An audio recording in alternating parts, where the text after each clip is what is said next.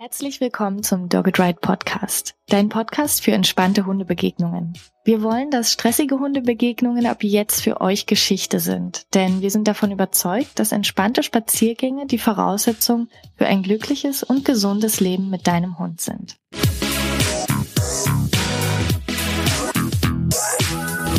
In der heutigen Folge sprechen wir über die Herausforderungen im Leben mit Hund und Kind. Wenn du ein Kind hast, bald ein Kind haben wirst oder irgendwann mal ein Kind haben möchtest, musst du nicht nur deine Bedürfnisse und die deines Hundes berücksichtigen, sondern hast auch noch die Verantwortung für ein weiteres Lebewesen. Wie soll das denn gehen, wenn der Hund Probleme mit Hundebegegnungen hat? Genau das erfährst du in der heutigen Folge und zusätzlich bekommst du noch ein paar Tipps für den Alltag mit Kind und Hund, die für wirklich jede Hundehalterin hilfreich sind. Ich bin Tine, Trainerin für Menschen mit Hund und heute darf ich eine Trainerin begrüßen, die neben ihren Aus- und Weiterbildungen im Hundetraining zusätzlich seit sechs Jahren jeden Tag mehr Erfahrung zum Thema Hund und Kind sammeln darf. Seitdem ist sie auch geprüftes und lizenziertes Mitglied der Organisation Family Pause Parents Education und irgendwie hat sie es auch noch geschafft, sich dieses Jahr als BAT-Instruktorin ausbilden zu lassen. Also von meiner Seite her erstmal großen Respekt. Ich bin sehr gespannt auf ihre Perspektive auf Hundebegegnungen, denn das ist natürlich mit Kind nochmal eine ganz besondere Herausforderung. Herzlich willkommen, Nerina Auperle. Hallo, Vielen Dank, dass ich dabei sein darf. Ich habe schon bei euch reingehört. Ganz, ganz toll, was ihr macht. Oh, sehr schön, danke, da freue ich mich. Ich habe gerade schon genannt, du bist Teil der Organisation Family Pause Parents Education und ich habe mich mal auf deren Website umgeschaut. Die haben den Slogan Creating Dog Aware Generations. Äh, das bedeutet, die wollen eine neue Generation sozusagen ausbilden, sich heranziehen, die ein neues Bewusstsein gegenüber Hunden hat. Ich muss ja mal ehrlich sagen, das finde ich so toll und das ist etwas, was mich total berührt, weil es was ist, was mir auch sehr, sehr wichtig ist. Und anscheinend ist es dir auch wichtig, denn du bist Teil der Organisation. Und darum direkt auch erstmal die Frage, wie kam es bei dir überhaupt dazu und warum ist das Thema Hund und Familie und insbesondere auch Hund und Kind so ein zentraler Teil deiner Arbeit als Hundetrainerin geworden? Ja, das ist spannend, weil ich tatsächlich genau den gleichen Eindruck hatte wie du. Ich bin ähm, 2012, nee, 2013 schwanger geworden und ähm, hatte da meine Hündin, die schon das ein oder andere Kleinkind geschnappt hatte oder zumindest in die Luft geschnappt hatte. Meistens war ich Gott sei Dank nah genug und ab dem Zeitpunkt habe ich dann auch aufgepasst und habe gedacht, oh Gott, ähm, was soll ich denn jetzt machen? Jetzt bin ich schwanger und ähm, meine Hündin findet das gar nicht so cool mit kleinen Kindern.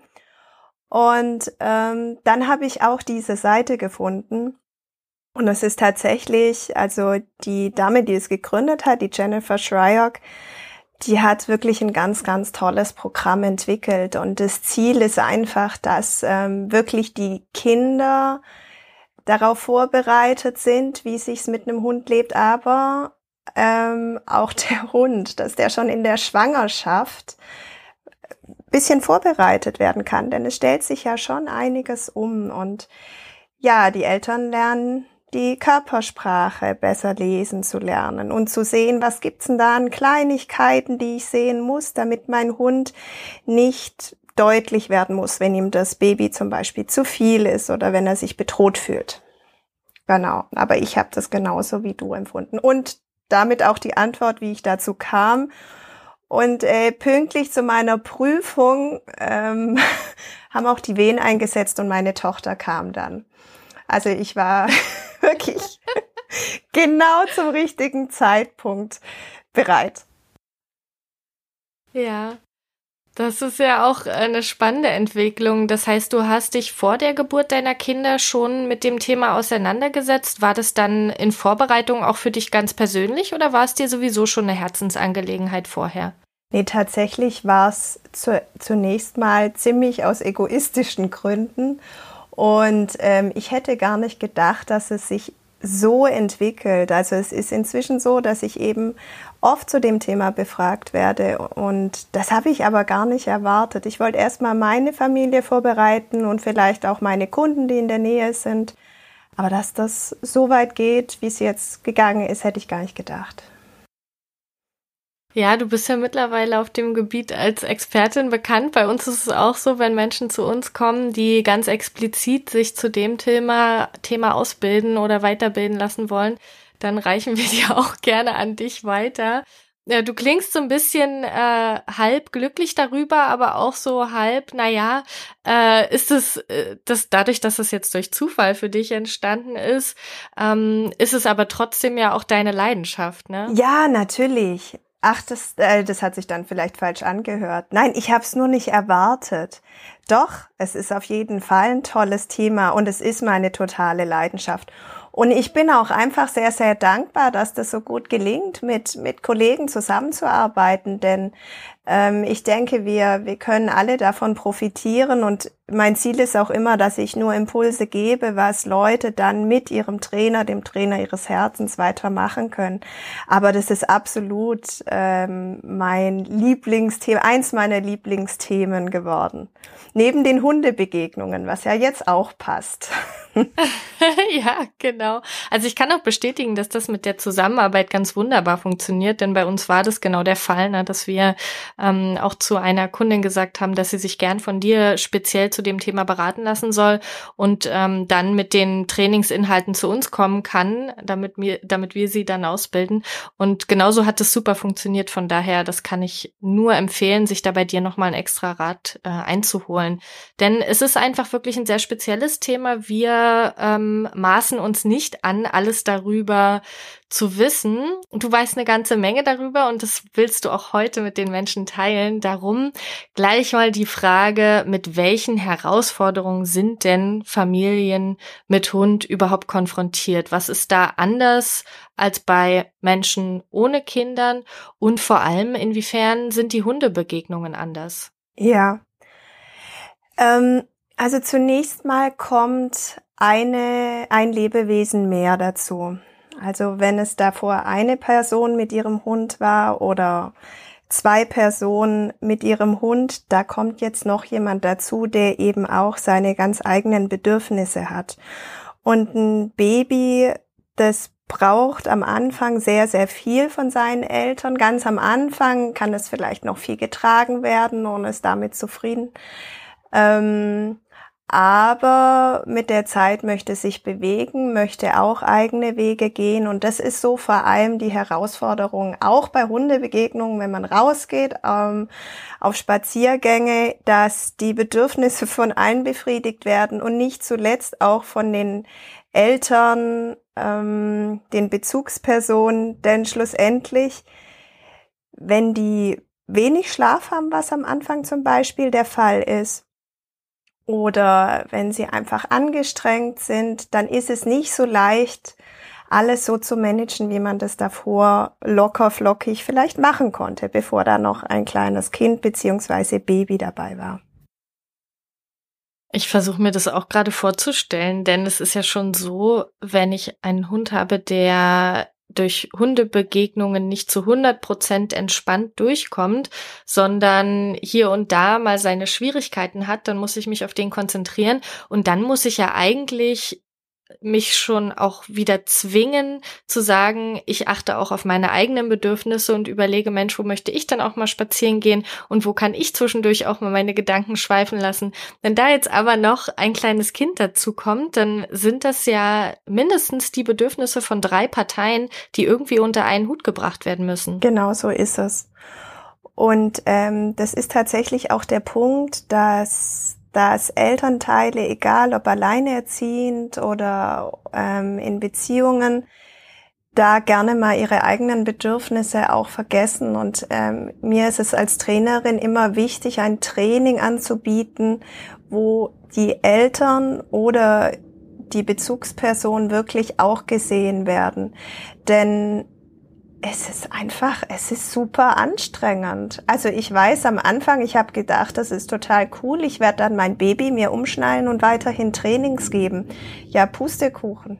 Das hat halt einfach alles überhaupt nicht geklappt, weil, weil die Mausi dann, also meine Tochter geweint hat und so weiter und dann habe ich mich einfach um sie kümmern müssen und schlussendlich war ich so fertig und ich musste dann auch lernen, nach mir selber zu schauen und das möchte ich immer den Eltern ans Herz legen, auch nach sich selbst zu schauen. Das kann ich mir gerade überhaupt nicht vorstellen. Kannst du mir irgendwie mal von dir zwei, drei Sachen sagen, die du dann gemacht hast, um mhm. da selber nicht auf der Strecke zu bleiben, weil ich es mir, wie gesagt, gerade überhaupt nicht vorstellen kann, wie das gehen soll. Ja, sehr gerne. Also was, was mir immer ganz gut getan hat, ist zum einen ähm, Wege zu suchen, wo es tatsächlich nicht so voll war. Ich weiß, das empfiehlt man allgemein bei Hundebegegnungen, dass man so anfängt. Aber das ist was, was ich noch bewusster ähm, gemacht habe. Ich bin einfach zu Zeiten gegangen, wo es leerer war, draußen, wo man nicht unbedingt Leute getroffen hat. Und dadurch, dass man dann im Mutterschutz oder auch in der Elternzeit am Anfang ist, hat man auch, ist man flexibler, was die Zeiten angeht. Das ist so ein bisschen ein Vorteil. Ähm, das habe ich gemacht. Was ich gemacht habe, ist auch, ähm, wenn man, wenn man da das kleine Baby hat, dann wollen ja immer Oma und Opa und alle wollen einem irgendwas schenken und man kriegt tausendmal das gleiche Geschenk, irgendein Schnuffeltuch, die sind auch alle niedlich.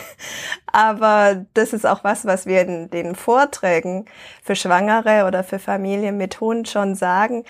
Total cool ist es, wenn man die Angehörigen bittet, dass man Zeit für sich und entweder Zeit bekommt, mit dem, mit dem Hund einfach mal wieder alleine unterwegs zu sein oder wenn die, Bezugsper ähm, die Bezugsperson ja von den, von den Eltern gut auf äh, gut mit dem Hund klarkommen, dann können die auch mit dem mal rausgehen und man kann sich einfach mal hinlegen oder mit dem Baby Zeit verbringen. Also beides finde ich einen echten Benefit, statt sich immer diese Geschenke schenken zu lassen, die einem eigentlich gar nichts bringen.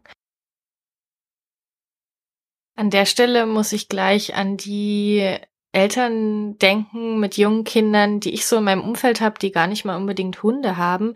Aber da kenne ich dieses Phänomen, dass wenn es dann darum geht, vielleicht mal ein bisschen Freizeit äh, haben zu wollen und vielleicht mal ein, zwei Stunden auch ohne Kind sein zu wollen, um einfach mal Mittagsschlaf zu machen oder vielleicht die Küche aufzuräumen, dass da auch sofort die Schuldgefühle einsetzen. Das ist ja sicherlich auch äh, bei Familien mit Kind und Hunden Phänomen. Oh ja. Also das ist das ist tatsächlich extrem. Das kann ich auch aus eigener Erfahrung sagen und von meinen Kunden auch. Das ist sogar was, was wir auch in unseren Vorträgen als eigenen Punkt haben. Ähm, wenn, wenn das Baby da ist, ist es in der ersten Zeit so, dass der Hund tatsächlich weniger Aufmerksamkeit bekommt, als er früher bekommen hat. Und es ist tatsächlich so, dass sich alles ein bisschen verändert und da kommen sehr schnell die Schuldgefühle. Sogar sehr oft so, dass Leute, vor allem die Leute, die ihren Hund wirklich lieben und dem wirklich ein tolles Leben ermöglichen, dann sagen, äh, der hat's bei mir doch nur noch schlecht und ich glaube, der wäre überall auf der Welt glücklicher als bei mir. Und ich möchte da immer die Leute daran, darin bestärken, das erst nochmal, erst noch mal abzuwarten. Zum einen, weil alle Leute diese Schuldgefühle haben und es einfach ein ganz normales Phänomen ist, es aber gar nicht unbedingt stimmt. Also es dem Hund wirklich nicht unbedingt ähm, schlechter geht ich würde da erst noch mal ein bisschen warten und dann kann ja jemand von außen noch mal einen Blick drauf richten.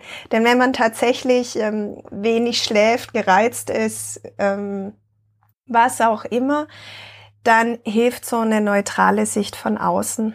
Aber das mit den Schuldgefühlen, da hast du absolut recht. Und die gehen oft so weit, dass die Leute denken, sie möchten ihren Hund abgeben, aber nicht, weil sie überfordert sind oder weil sie sagen, ich will meinen Hund nicht mehr, also überfordert schon, aber nicht, weil sie ihren Hund nicht wollen, sondern tatsächlich wirklich ähm, aus Liebe oder weil sie sich um ihren Hund sorgen. Und das ist, je mehr man sich um seinen Hund sorgt, desto mehr ist dieses Phänomen. Und das ist bei mir auch so gewesen.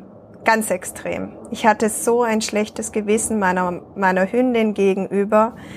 Also, ja. Genau. Kann ich bestätigen. Ja. Das kann ich mir vorstellen. Du hast gerade die, ähm, die Vorträge erwähnt, die ihr haltet. Äh, hattest du tatsächlich da schon mal Menschen, die gesagt haben, eigentlich äh, überlege ich wirklich ernsthaft, den Hund abzugeben? Ja, das habe ich relativ oft. Ich habe das tatsächlich, ähm, also in den Vorträgen ist es so, dass sie dass es andeuten. Danach geht es den meisten tatsächlich besser. Vor allem auch, wenn ich meine eigenen Erfahrungen nenne.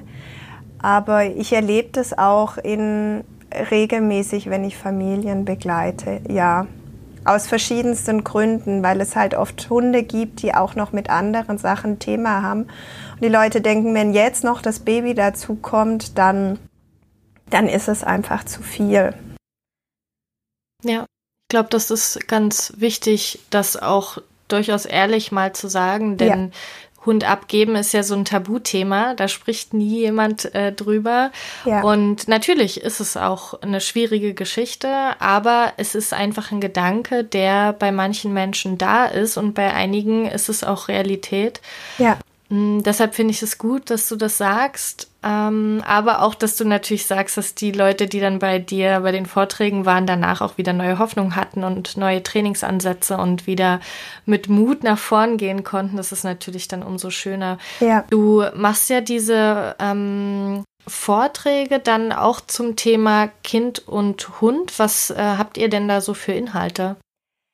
Also bei bei den Vorträgen ist es vor allem Kleinkind und Hund, was da behandelt wird, also ab dem Alter, in dem das Kind krabbeln kann. Ähm, das ist der zweite, also es sind zwei Vorträge. Der erste Teil ist für Schwangere. Da ist Vorbereitung auf zum Beispiel die Geräusche, die das Baby macht, wenn, wenn der Hund da empfindlich ist. Ähm, oder die Bewegungen und so weiter. Und im zweiten Vortrag geht's um konkretere Sachen. Wo kann es gefährlich werden? Was? Also zum Beispiel unterm Tisch ist immer so ein blöder Ort. Beide unterm Tisch, Baby und Hund, ist potenziell extrem gefährlich, weil es für den Hund ein Ort ist, der sehr wertvoll ist. Zum einen, weil er sich dort oft zurückziehen kann oder viele Hunde das auch machen. Dann ist dort oft Essen und dann sind da überall Stuhlbeine rundherum, dass der Hund dem Baby nicht ausweichen kann. Und die Erwachsenen haben meistens den Kopf überm Tisch und sehen nicht, was da unten passiert. Solche Themen. Also wir haben da die Knurrzonen und auch die Krummelzonen. Ähm, was sind Bereiche, wo es gefährlich werden könnte? Und ähm, auch so ein bisschen für die Eltern, dass sie wissen, was das Baby an Entwicklung durchmacht in den ersten Jahren und was dabei für den Hund uncool sein könnte.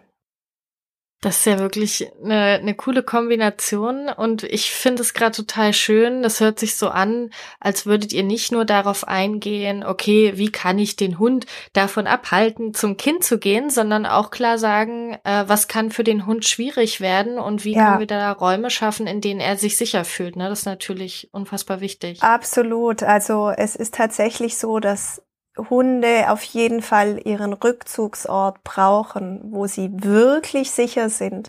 Und das ist auch eine ganz wichtige Lektion für kleine Kinder, für Babys, dass dieser Ort tabu ist. Und es gibt, ich sage immer den Leuten, so rund um ein Jahr ist es wirklich die Hölle, weil das Baby immer nur an diesen Ort will. Also es wird dann einfach anstrengend es davon fernzuhalten, aber es ist wirklich wichtig, dass der Hund diesen Ort hat. Und einfach auch, dass man weiß, Babys haben zum Beispiel den Greifreflex. Wenn was Weiches über die Hand geht in den ersten Monaten, dann geht die Hand zu und dann reißt es im Zweifelsfall dem Hund das Fell aus. Und das sind so Gefahren ähm, für den Hund, aber natürlich dann schlussendlich auch fürs Baby, wenn der Hund sagt, hey, das ist mir zu viel und er es eben nicht mit Worten sagt, sondern nur körpersprachlich machen kann. Das sind auf jeden Fall wertvolle Informationen. Das wäre schade, wenn werdende Eltern diese Informationen nicht haben. Wo finden Sie denn äh, diese Vorträge? Wir packen natürlich einen Link in die Show Notes, aber wie funktioniert es dann? Man meldet sich an und kommt vorbei? Ja, genau. Also die, die Website, das ist familiemithund.info und ähm, wir haben verschiedene Vortragende oder die, die Vorträge halten in Deutschland, in Österreich und auch in der Schweiz. Und man kann dann einfach gucken, was in der Nähe ist.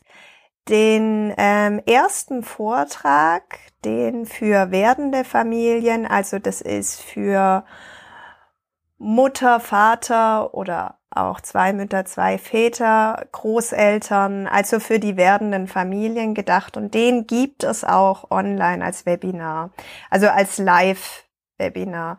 Den zweiten nicht, weil es uns da einfach sehr wichtig ist, dass wir mit den Leuten vor Ort sprechen können, was in einem Webinar vielleicht zu kurz kommen könnte. Denn das ist dann tatsächlich die Zeit, ähm, in der es ähm, mal krachen könnte. Das ist, wenn das Baby mobil wird.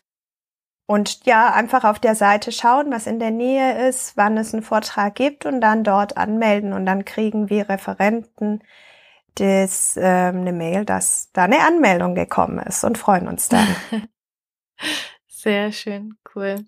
Ähm, du hattest gerade erwähnt, dass ihr auch bei den Vorträgen darauf eingeht, dass die Kinder ja bestimmte Geräusche machen. Deshalb würde ich gerne noch kurz was dazu sagen, weil ja jetzt auch wir uns auf Dezember zu bewegen und Silvester auch gar nicht mehr so weit weg ist. Ähm, wer noch sich weiter in Richtung Geräuschangst informieren möchte, weil der Hund vielleicht Angst vor knallenden, zischenden oder sonstigen Geräuschen hat, der kann gern bei uns beim Online-Workshop vorbeikommen.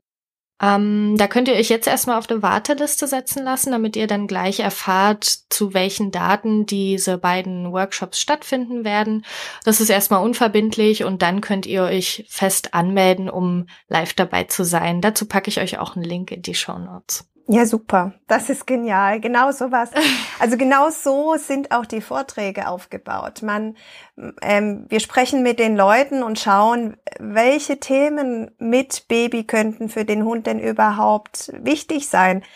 Denn wenn ich jetzt einen Hund habe, der tatsächlich mit Geräuschen Schwierigkeiten hat, an Silvester, wie du jetzt schon ähm, genannt hast, wirklich Angst hat, das muss auch nicht stark sein, aber wenn er einfach wenn Geräusche für ihn schwierig sind, dann ist es total sinnvoll, daran erstmal zu arbeiten. Und deswegen ist es total gut, was du sagst.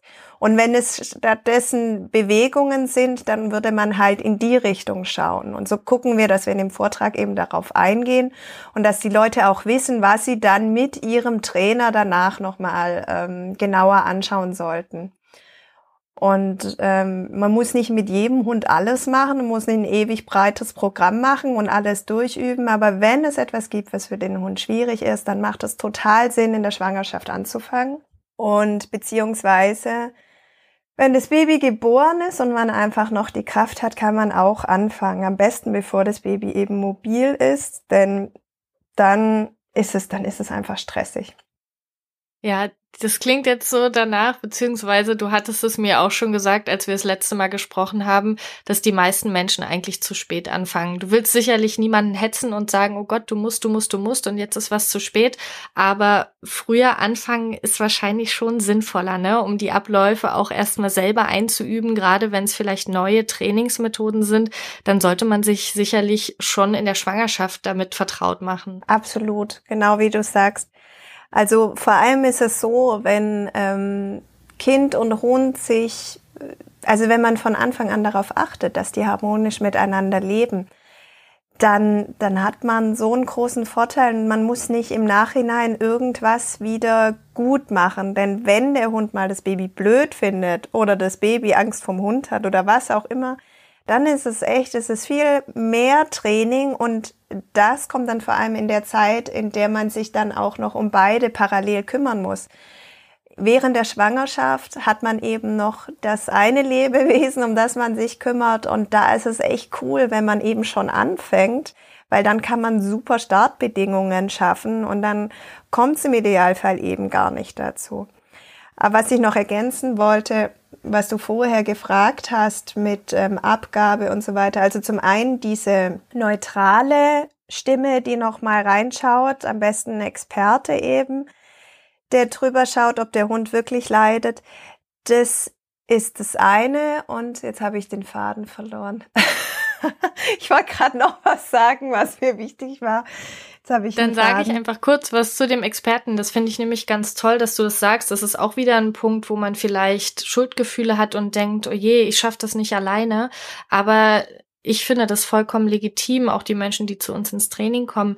Man kann sich als voll berufstätige Person oder auch einfach als Person, die den ganzen Tag auch andere Dinge zu tun hat, als sich nur mit Hundetraining zu beschäftigen, kann man sich einfach nicht so weiterbilden. Und äh, wenn ich ein, ein Haus möchte, dann baue ich das Haus auch nicht selber, sondern dann lasse ich das bauen. Und so ist es im Prinzip bei allen Gebieten und auch beim Hundetraining. Sich Hilfe zu suchen ist nur sinnvoll, denn das sind Menschen, die sich den ganzen Tag damit beschäftigen beschäftigen und die mir auch wesentlich schneller helfen können und einen wesentlich besseren Blick und geschulteren Blick auf mich und meinen Hund werfen können. Von daher kann ich dir da nur zustimmen. Ja, sogar wenn man selber Experte ist, lohnt sich die Sicht von außen. Also das habe auch ich gemacht.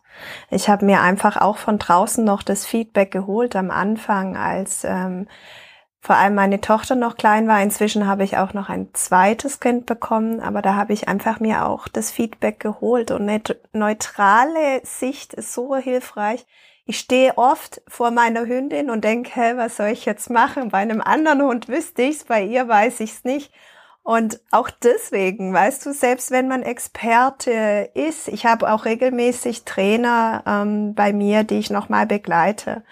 Und das äh, finde ich, also das schätze ich sehr daran, dass es eben Kollegen gibt, die da auch von außen draufschauen lassen. Auf jeden Fall, ja.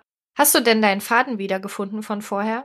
Ich habe meinen Faden von vorher wieder gefunden. Und zwar, was ich sagen wollte, ist, ähm, dass es normal ist, dass ein Hund erstmal gestresst ist, wenn ein Kind auf die Welt kommt. Da ist eine Umstellung, sehr, sehr viel wird umgestellt und selbst wenn der Hund vorbereitet ist, ist er in den ersten Wochen gestresst.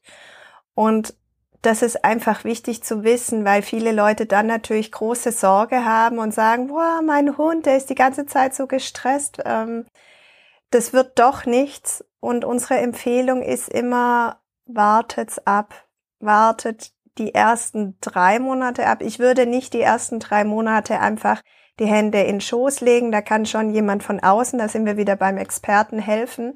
Aber erst wenn er sich wirklich in dieser Zeit nach drei Monaten nicht ähm, daran gewöhnen kann und das Stressniveau hoch bleibt, dann würde ich mir anfangen, Gedanken zu machen. Aber davor ist es tatsächlich im Bereich des Normalen dass der Ja, Stress ist bei uns definitiv auch ein ganz zentrales Thema, was wir mit fast allen Kundinnen in unserem Kompakttraining auch besprechen, weil es auch etwas ist, was, wo der Blick vieler Menschen gar nicht geschult ist, um das überhaupt zu sehen. Und dann passiert es ganz häufig, dass wir die Menschen anleiten, um diese Stresssignale zu sehen und der nächste Schritt ist dann die Erkenntnis, oh Gott, mein Hund ist ja die ganze Zeit gestresst, ja. das ist ja ganz furchtbar. Und dann kommt eben auch wieder von unserer Seite in dem Moment genau das, was du sagst, erstmal entspannen, denn das ist ja jetzt nichts Neues, ne? Der Hund hat das auch schon vorher gezeigt, nur du siehst es eben jetzt. Äh, das ist genauso beim Geräuschangstthema auch, dass man das, dass man auf einmal viel mehr sieht. Und dann ist sicherlich der Moment zu sagen, okay, ich nehme es wahr und ich überlege mir ganz in Ruhe, was ich tun kann. Ich muss jetzt nicht verzweifeln, weil mein Hund diese Stresssignale zeigt, sondern ich kann mich freuen, dass ich jetzt die Kompetenz habe, das wahrzunehmen und in den entsprechenden Situationen auch zu helfen. Und beim Thema Kind und Hund ist es dann sicherlich, wie du sagst, auch wichtig zu sagen, ich kann es nicht immer leisten. Ich kann nicht jeden Stress vermeiden. Und das ist ja aber auch gar nicht das Ziel, sondern äh, aus meiner Sicht wäre das Ziel vielleicht nach und nach Stress zu vermindern und Strategien zu finden, damit der Hund selber auch mit dem Stress klarkommen kann. Ja, so ist es. Und dazu auch wirklich was, es wird oft gesagt, ja, und du darfst auf keinen Fall den, deinen Hund ausschließen, wo ich ganz dabei bin. Also harmonisches Familienleben bedeutet Inklusion, also dass alle beisammen sind. Ähm, ich möchte aber auch einfach erwähnen, dass manche Hunde glücklich sind, wenn sie mal eine Pause haben. Also da ist das Baby, das ist, ähm, manche Eltern würden vielleicht auch sagen, ich wäre froh, wenn ich mal eine Stunde schlafen könnte. Ich liebe mein Kind, aber ich würde gerne eine Stunde Pause haben. Und so geht es auch manchen Hunden.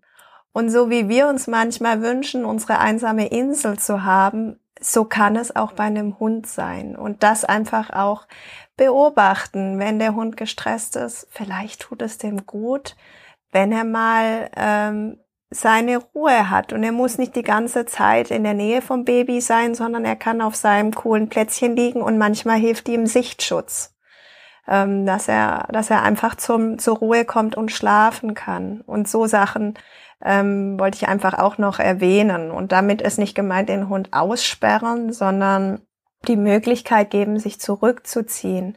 Und manche Hunde sind dann so aufgeregt und so gestresst, dass sie, dass sie sich nicht lösen können. Und da ist es cool, wenn man ihnen was zum Nagen, was zum Ausschlecken und so weiter an ihr Plätzchen legt. Und das kann man auch schon in der Schwangerschaft vorbereiten. Du kannst ähm, die Tiefkühltruhe mit ähm, Spielzeugen, äh, also weißt du, so, so gefüllte Futterspielzeuge, die du dann einfrierst, das kannst du davor schon machen und dem Hund dann geben. Und das sind, das sind auch so kleine Ideen, ähm, was dem Hund dann auch wieder, ja, mehr, mehr Freude bringen kann. Ja, ich bin auf jeden Fall absoluter Fan von solchen äh, Schleckspielzeugen, aber zum Beispiel beim Kong ist es ja auch manchmal so, dass äh, Hunde den gar nicht gleich so annehmen ja. können, weil sie vielleicht frustriert sind, weil sie das Zeug da yep. gar nicht rauskriegen, wenn das alles gefroren ist. Und da kann es ja auch sinnvoll sein zu sagen, ich möchte das zwar irgendwann mal einfrieren, einfach weil mein Hund dann eine halbe Stunde damit beschäftigt ist, kann damit aber nicht gleich anfangen, sondern muss vielleicht erstmal ähm, Sachen reintun, die er leichter rauskriegen kann, kann das dann irgendwann langsam anfrieren, nur mal kurze Zeit ins Gefrierfach tun und irgendwann bin ich dann an dem Punkt angekommen, dass ich so ein Teil komplett durchfrieren kann und mein Hund sich vielleicht, gerade wenn es Sommer ist, dann auch noch über die Abkühlung freut. Und sowas ist ja auch dann sinnvoll schon vor der Geburt. Sehr anzufangen. gute Ergänzung, ja, absolut. So ist es. Also äh, ja, ist, dem ist nichts hinzuzufügen. Genau. Sehr schön. Wir haben jetzt einige Punkte genannt, die besonders auch für zu Hause ja. wichtig sind, die aber auch generell gelten. Ich würde gerne noch mal zum Thema Hundebegegnungen ja. zurückkommen und zwar ganz speziell äh, aus Sicht des Hundes. Wir haben jetzt relativ viel auch aus Sicht des Menschen ja. gesprochen und haben gesagt, okay, es sind die verschiedenen Bedürfnisse, die da auch eine Schwierigkeit darstellen. Wenn ich jetzt mal nur aus der Perspektive des Hundes schaue, welche extra Herausforderungen gibt es denn da für den Hund in Hundebegegnungen, wenn ein Kind mit ja. dabei ist? Sehr gerne. Schön, schön, dass du es ansprichst. Also, es ist tatsächlich nicht so pauschal zu beantworten, weil so ein bisschen das Alter äh, des, des Kindes auch eine Rolle spielt. Also bei ganz kleinen ist es erstmal so, die kann man in der Trage dabei haben und eigentlich überall da langlaufen, wo man auch davor lief und auch ähm, die Strategien davor an, also die man davor gewählt hat, was dem Hund geholfen hat in Hundebegegnungen, die kann man dann auch anwenden. Ähm, was sich aber später tatsächlich verändert, wenn das Kind mobil wird und dann gerne selber laufen will, dann ist es so, dass kleine Kinder dazu tendieren, sich über eine Schnecke, die da liegt, über fünf Stunden freuen zu können und die muss dann auch angeschaut werden von allen Seiten. Ähm, das heißt, es wird statischer. Es ist, wird eher ein Spazierstehen als Spazieren gehen zum Teil. Und das kann sich für den Hund verändern. Was ich positiv sehen würde, ist ähm, dass tatsächlich, wie gesagt, am Anfang mehr Zeit da ist, also man die Zeiten anpassen kann. Das habe ich aber auch schon gesagt. Äh, meine Hündin war sehr dankbar für den Kinderwagen. Und zwar, weil der ihren Sichtschutz geboten hat, witzigerweise. Also meine Hündin ist, liebt den Kinderwagen und einfach hinter dem Kinderwagen lang zu laufen. Und ähm, das kann man jetzt nicht als Pauschaltipp geben, weil manche Hunde, die vorstürmen, da muss man mit dem Kinderwagen aufpassen, dass er dann nicht einfach umfliegt. Das ist so ein bisschen individuell, aber bei Angsthunden, ähm, die eher nach hinten gehen, kann das eine Hilfe sein. Ich wollte genau dazu gerade eine Frage stellen zum Thema Kinderwagen, ja. weil ich nämlich häufiger die, die Menschen mit ihren Hunden sehe, die die Leine am Kinderwagen festmachen und zwar so kurz, dass der Hund, äh, also ich habe es wirklich schon oft gesehen, dass der Hund so richtig den Körperschwerpunkt vom Kinderwagen weglehnt ja. und das ist aber einfach dauerhaft so. Der Hund läuft dauerhaft weggelehnt vom Kinderwagen ja.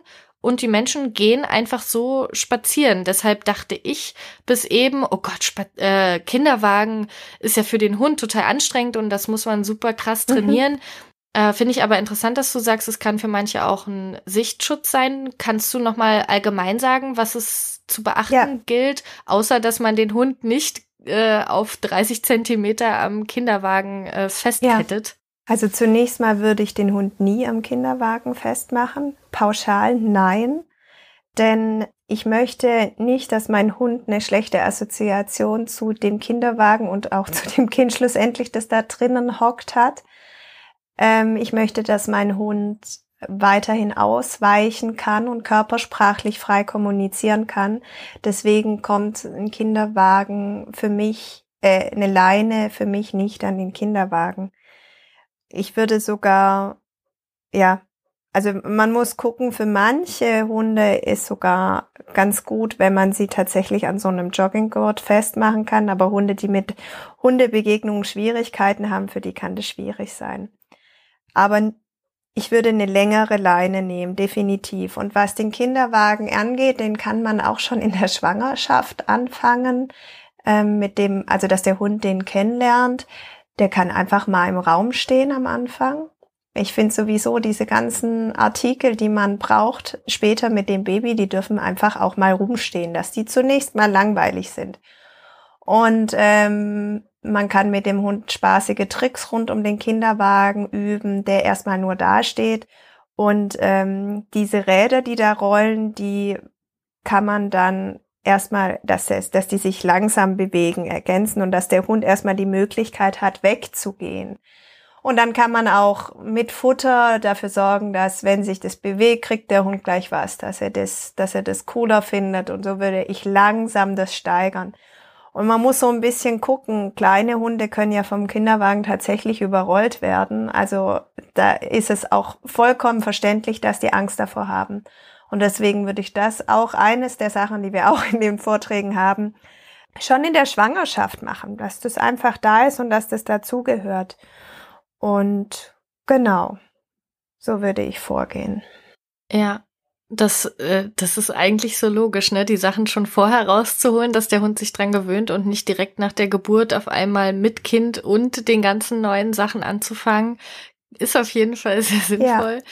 Der Kinderwagen als Sichtschutz fasziniert mich gerade immer noch, weil ich äh, jetzt so, wo du das sagst, kann ich mir das toll vorstellen, dass ich einfach, also einfach in Anführungszeichen, bei Hundebegegnungen sage, ich übe vielleicht schon vorher mit meinem Hund, dass er auch die Seite wechseln ja. kann des, äh, am jo. Kinderwagen, dass ich sagen kann, okay, ich nehme ihn auf die Seite, wo der Hund, der andere Hund eben gerade nicht ist, der auf uns zukommt. Absolut.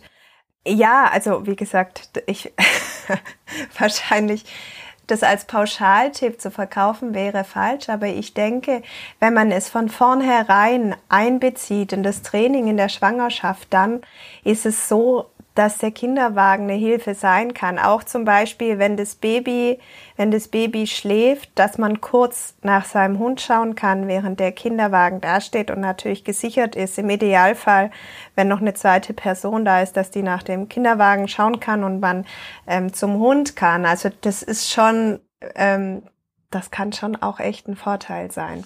Und manche Mütter, können halt einfach auch das Baby nicht am Körper tragen, sondern sind auf den Kinderwagen angewiesen. Ich war das. Ich dachte, ich trage mein Baby total super, aber mein Rücken hat's leider nicht mitgemacht. Und da war ich echt dankbar, dass ich den Kinderwagen auch davor schon aufgebaut hatte. Denn selbst wenn man plant, hey, ich werde tragen, kann sein, dass es eben nicht so leicht geht. Und ähm, auch nach dem Kaiserschnitt kann sein, dass man erstmal ähm, einfach langsam machen muss. Wie ist es denn?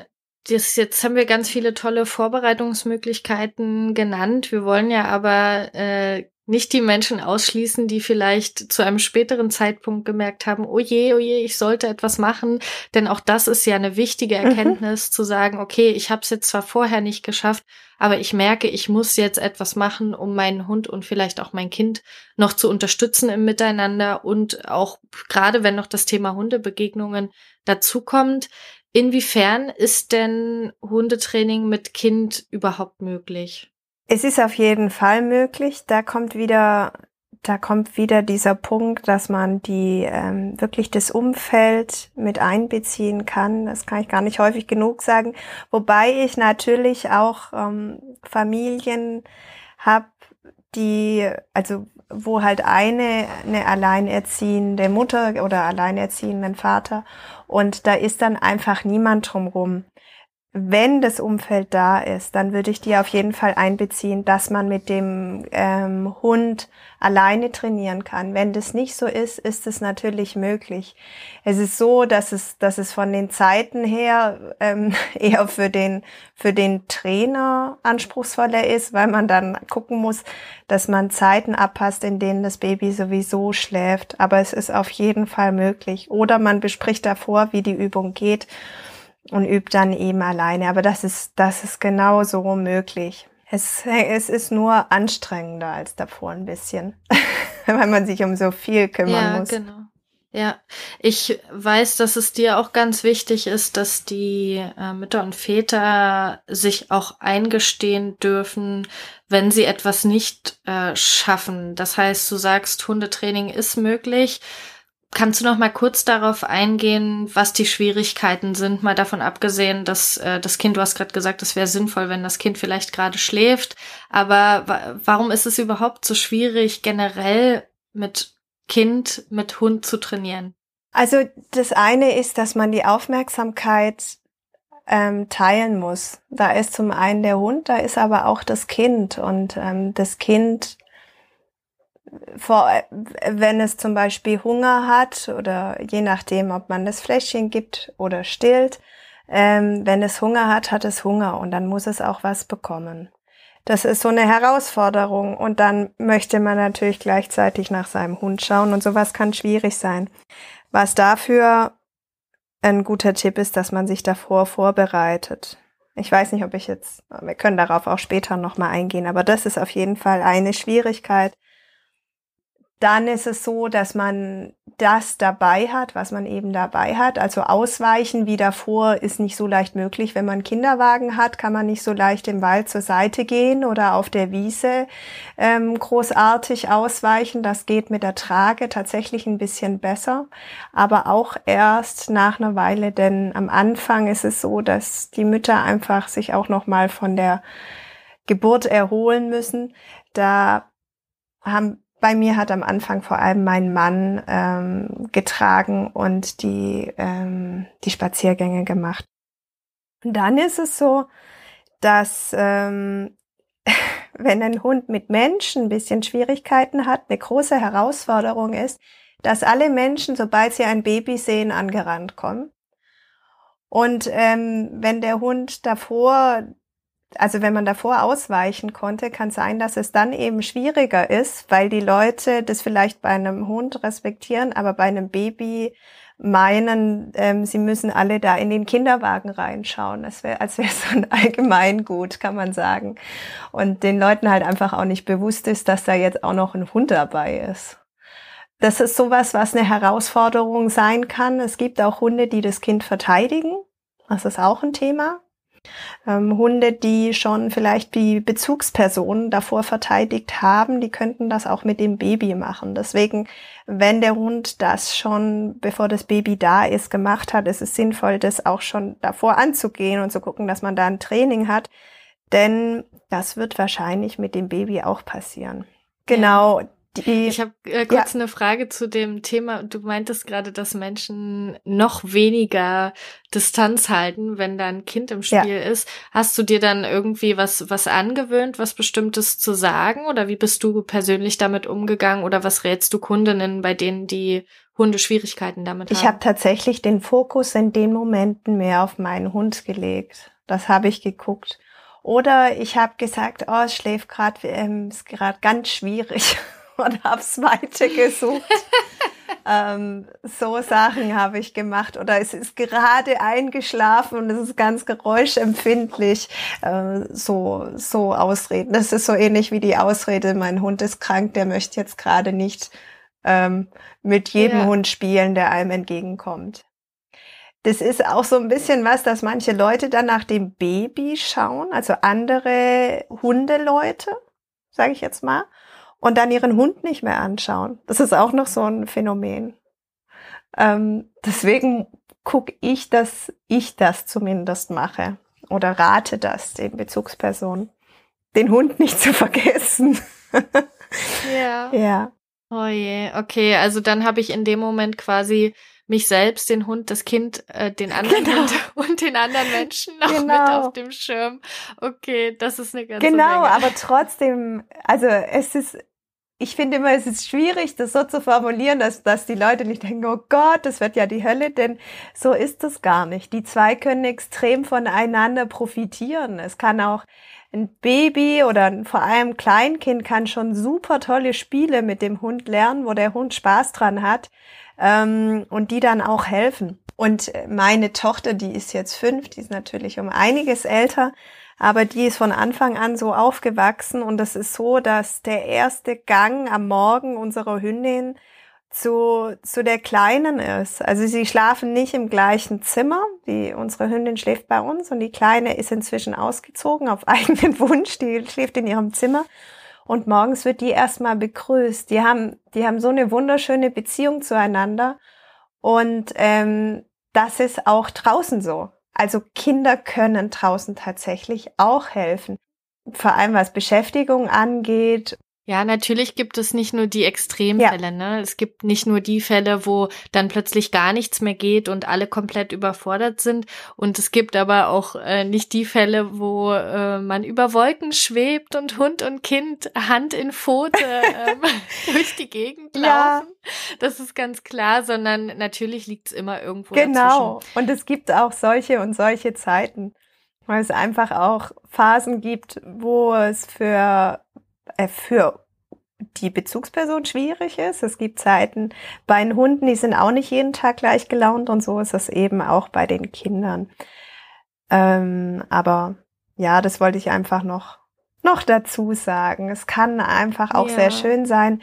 Ich möchte nur, dass man, dass man sich kein schlechtes Gewissen einreden lässt oder sich selber macht, wenn es eben auch mal schwierig ist. Genau. Was echt, was ich gerne mache, ist, dass ich die Spaziergänge davor schon vorbereite. Also dass ich abends, ich hatte, ich habe so eine kleine Tasche gehabt, wo dann einfach so mein Survival Package drin war für Hund und Kind. Also zum einen habe ich da die die Decke von von unserer Hündin drin auf der sie auch ähm, Entspannungstraining, da hattet ihr ja jetzt schon mit dem Erik Hammer den Podcast, habe ich gern auf dieser Decke gemacht und die Decke kann ich überall hin mitnehmen. Wenn wir dann irgendwo stehen bleiben müssen, wegen was auch immer, da suche ich mir natürlich einen Ort, wo jetzt nicht tausend freie Hunde vorbeirennen, äh, dass ich da die Decke habe und dass mein Hund dann zu Hause auch unterwegs hat. Das finde ich was ganz Wichtiges. Dann, dass ich die Belohnungen schon parat habe, dass ich die nicht vor dem Spaziergang erstmal suchen muss, sondern dass die schon bereit liegen bei Leine, Geschirr und ähm, dem, was ich mit nach draußen nehme, aber eben auch für das Kind.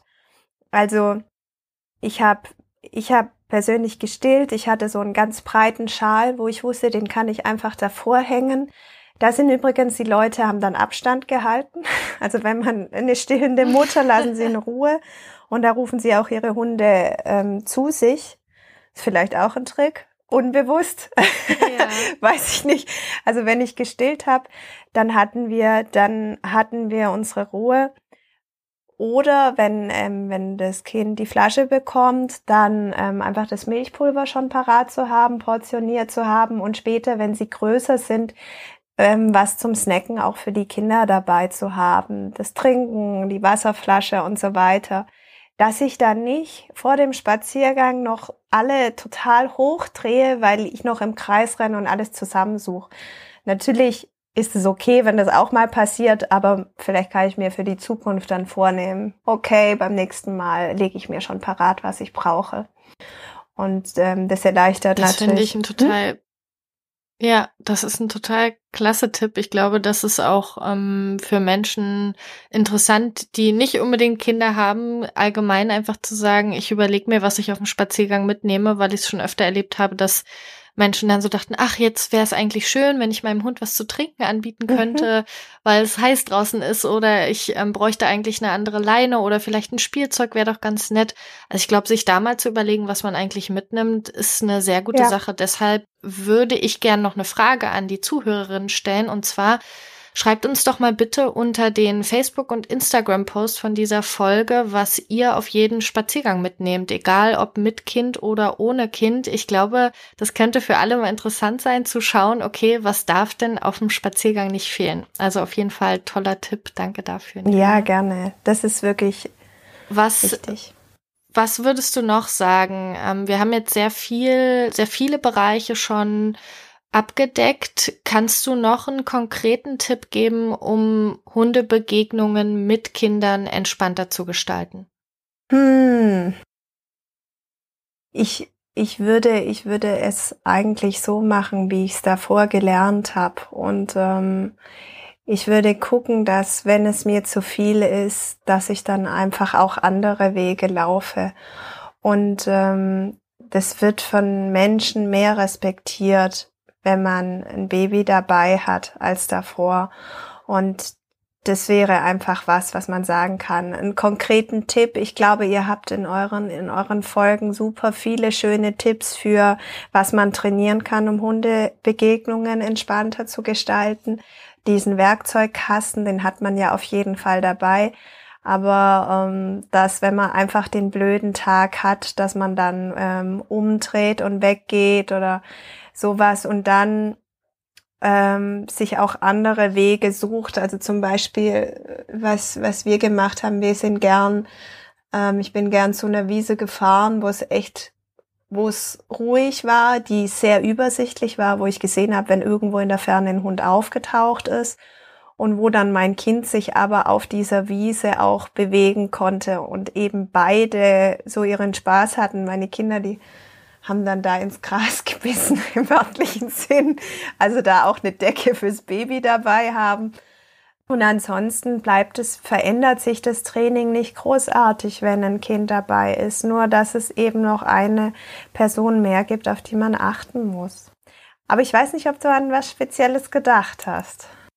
Also ich muss sagen, dass ich äh, schon aus unserem letzten Gespräch, als wir uns beide einfach nur unterhalten haben, äh, eigentlich das, das Größte, was ich da mitgenommen habe, war, dass man es, dass man sich darüber bewusst wird, dass man die Bedürfnisse von mindestens drei Parteien irgendwie unter einen Hut kriegen ja. muss. Und ich glaube, dass das sehen viele Eltern gar nicht so, sondern sie sind so in diesem Alltag gefangen, oh Gott, ich muss es irgendwie dem Kind recht machen und ich muss es irgendwie dem Hund recht machen und das ist so schwierig. Aber erstmal zu sagen, wir haben alle drei Bedürfnisse und das ist okay und das ist richtig und ich versuche, die unter einen Hut zu bekommen und wenn es aber mal nicht klappt, dann ist es auch okay, dann kann ich das wahrnehmen und kann mir überlegen, wie ich es beim nächsten Mal besser mache.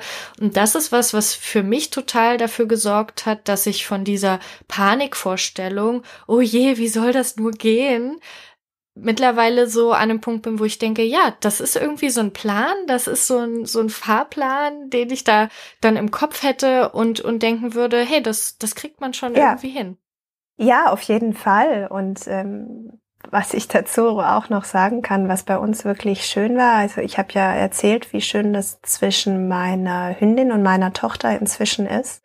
Und das kam nach oh, jetzt weiß ich, äh, so rückblickend ähm, ging es sehr, sehr schnell, aber es hat, es hat ein paar Jahre gebraucht. Meine Hündin ist meiner Tochter am Anfang immer aus dem Weg gegangen. Und mir hat's total wehgetan, weil ich gedacht habe, die, die müssen sich doch lieben, die müssen doch irgendwie, meine, meine Hündin muss doch irgendwie das Kind mögen, sonst wird das doch nie was. Und sie hat aber es immer gemieden. Sie durfte es auch meiden, ganz wichtig. Ich habe ähm, ich hab sie nicht gezwungen, auch wenn es mir wehgetan hat. Sie hat sogar manchmal Zeit mit dem Papa bekommen, also meine Hündin jetzt, in seinem Homeoffice, in einem anderen Raum. Und dann kam es plötzlich. Und das ist magisch, wenn es dann irgendwann kommt. Und das ist einfach auch was, was ich sagen möchte. Das kann dauern. Und ähm, das ist okay, wenn der Hund nicht zu sehr leidet. Sie hat nicht zu sehr gelitten. Man hat nur gemerkt, ah, sie sagt, wenn das Baby da ist, dann legt sie sich lieber woanders hin.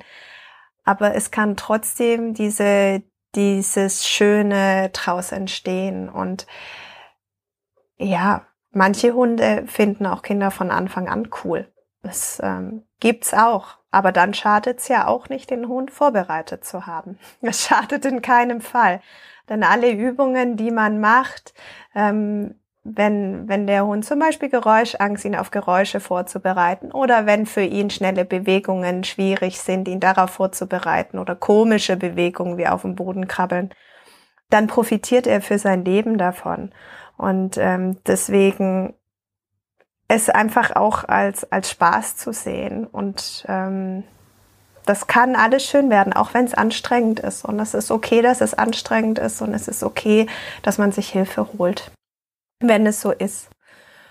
Und es ist ähm, bei, ich weiß nicht, ob das bei Hunden auch so ist. Bei mir als Trainer sagen die Leute, ähm, fällt ihnen immer was ein. Also wenn ich spazieren gehe, sage ich niemanden, dass ich Hundetrainerin bin, weil sonst jeder ähm, gerne seinen Fragenkatalog stellt. ähm, ja. Und aber bei Kindern ist es echt oft so, dass so allgemein gesagt wird, ja, also mein Kind, das ist das, also wenn irgendjemand sagt, ja, mein Kind schläft nicht so gut, dann gibt's zehn, die sagen, also mein Kind, das schläft die ganze Nacht durch. Und es ist total unkompliziert. Und manche vergleichen tatsächlich schon, ja, was kann denn dein Kind? Ja, mein Kind kann schon das und das, wo, wo ich dachte, ich dachte am Anfang echt, ist das jetzt euer Ernst? Das ist irgendwie so ein Vergleich, welcher das bessere Kind hat. Und ähm, dann einfach auch zu sehen, wenn Leute sagen, ja, also mit meinem Hund und meinem Kind, das war von Anfang an total supi und die haben sich von Anfang an geliebt dass man sich da nicht unter Druck, äh, unter Druck setzen lässt und denkt, boah, bei mir ist es jetzt nicht hundertprozentig cool, sondern dass da einfach gern auch Sachen gesagt werden, wie man sie gerne hätte, aber sie müssen nicht unbedingt so sein. Das möchte ich auch noch zu dem Thema sagen. Also wenn es ein bisschen schwierig ist, es gibt auch andere und ähm, es gibt andere, für die es ein bisschen schwierig ist. Und hey, wenn Supi bei euch ist, umso besser. Ja, ich finde es schön, dass du auch erwähnt hast, dass du deiner Hündin die Zeit gegeben hast, obwohl es schwer für dich war. Denn ich muss natürlich aus meiner Sicht sagen, dass ich es toll finde, wenn sie weggehen kann, weil ja viele Menschen zu uns kommen mit ihren Hunden, die äh, Aggressionsverhalten schon gezeigt haben. Und dann ist es natürlich äh, toll, wenn diese Hunde schon die Strategie kennen, dass sie auch weggehen dürfen. Und umso schöner, dass du sagst, ja, es war zwar schade, weil ich hätte es mir anders gewünscht. Und das muss man auch zugeben dürfen, ne? auch wenn man weiß, dass das Weggehen eigentlich eine gute Strategie ist. Trotzdem würde es man sich vielleicht anders wünschen. Und dann noch umso schöner, dass du sagst, irgendwann kam es dann doch. Also das finde ich wirklich ja. toll. Also es ist tatsächlich so, ich habe dann gedacht, das ist, also es ist nicht zu fassen, aber es war so, dass ich immer dachte, ach ja, vielleicht, wenn ich die so ein bisschen näher zueinander tue, also wirklich bescheuert, vielleicht gewöhnt sie sich dran. Oder man hätte ja so gern die Facebook-Fotos, wo die zwei nett nebeneinander sitzen oder sowas. Und da echt, da habe ich auch selber diesen Film geschoben, dass ich gedacht habe, na ja, also man sieht's doch so oft. Vielleicht sollte ich da doch ein bisschen was tun, dass sie näher zueinander gehen, obwohl ich ja selbst eine Hündin hatte, die früher geschnappt hat, wenn es ihr zu nah war. Also ja, das ist normal, weil man sich's einfach so sehr wünscht. Und diese Postkarten mit ähm, Kind und Hund auch einfach so schön sind und so sehr in unserem Kopf sind. Aber das kann auch trotzdem klappen, auch wenn der Hund am Anfang sagt, boah, geh mir weg mit dem Baby. Das kann trotzdem klappen. Ja. Ich finde das eigentlich schon eine total schöne Zusammenfassung. Ähm, hast du noch eine Sache, die du den Menschen mit auf den Weg geben möchtest, wenn sie sagen, ähm, ich habe schon ein Kind oder vielleicht kommt bald ein Kind in mein Leben und mein Hund hat Probleme, vielleicht sogar Probleme mit Hundebegegnungen. Was würdest du ihnen mit noch auf den Weg geben wollen? Ich, ich würde Ihnen mit auf den Weg geben, dass Sie, dass Sie es schaffen können, dass es der Mühe wert ist. Und ähm, wenn es gerade eine schlechte Zeit gibt, dass es auch bessere Zeiten wieder geben kann und dass ähm, wenn ihr wenn ihr euch überfordert fühlt, ähm, holt euch jemanden. Es gibt Leute da draußen, die sich auf das Thema spezialisiert haben. Und wenn sie nicht in der Nähe sind, dann sprecht online mit ihnen. Das, ähm, das ist normal, dass es mal schwere Zeiten gibt. Aber es lohnt sich so sehr, ähm, ja, dran zu bleiben. Denn also die schönsten Momente in meinem Leben sind schon, wenn alle da sind. Und ähm, ja ja, es ist so. Inzwischen ist es so, mein Sohn, ähm, mein Sohn ist drei und die Shari ist neun und der Dreijährige, ja, der, der muss jetzt auch nicht direkt bei ihr sein. Der ist noch nicht so richtig, also es ist nicht wie mit meiner Tochter. Und wenn wir alle beisammen sind, dann sitzt halt einfach ich, ähm, entweder ich oder meine Tochter zwischen unserer Hündin und dem Kleinen und dann sind wir trotzdem alle beieinander. Und das ist was ganz Einfaches, was jeder in seiner Familie machen kann. Sich dazwischen setzen. Und dann sind alle da und man kann, man kann nach allen im Idealfall gucken. Und ähm, ja, es lohnt sich. Und wenn euer Hund es nicht schafft, dann sich auch kein schlechtes Gewissen äh, machen, weil für manche Hunde ist es halt doch zu viel. Aber holt euch da noch mal jemanden, der euch berät.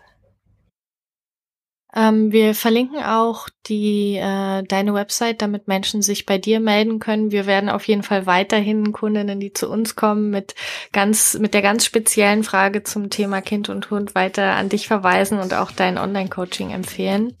Ich danke dir ganz herzlich, Nerina, für diese tolle Folge. Es war wirklich klasse. Ich ähm, bedanke mich auch bei den Zuhörerinnen.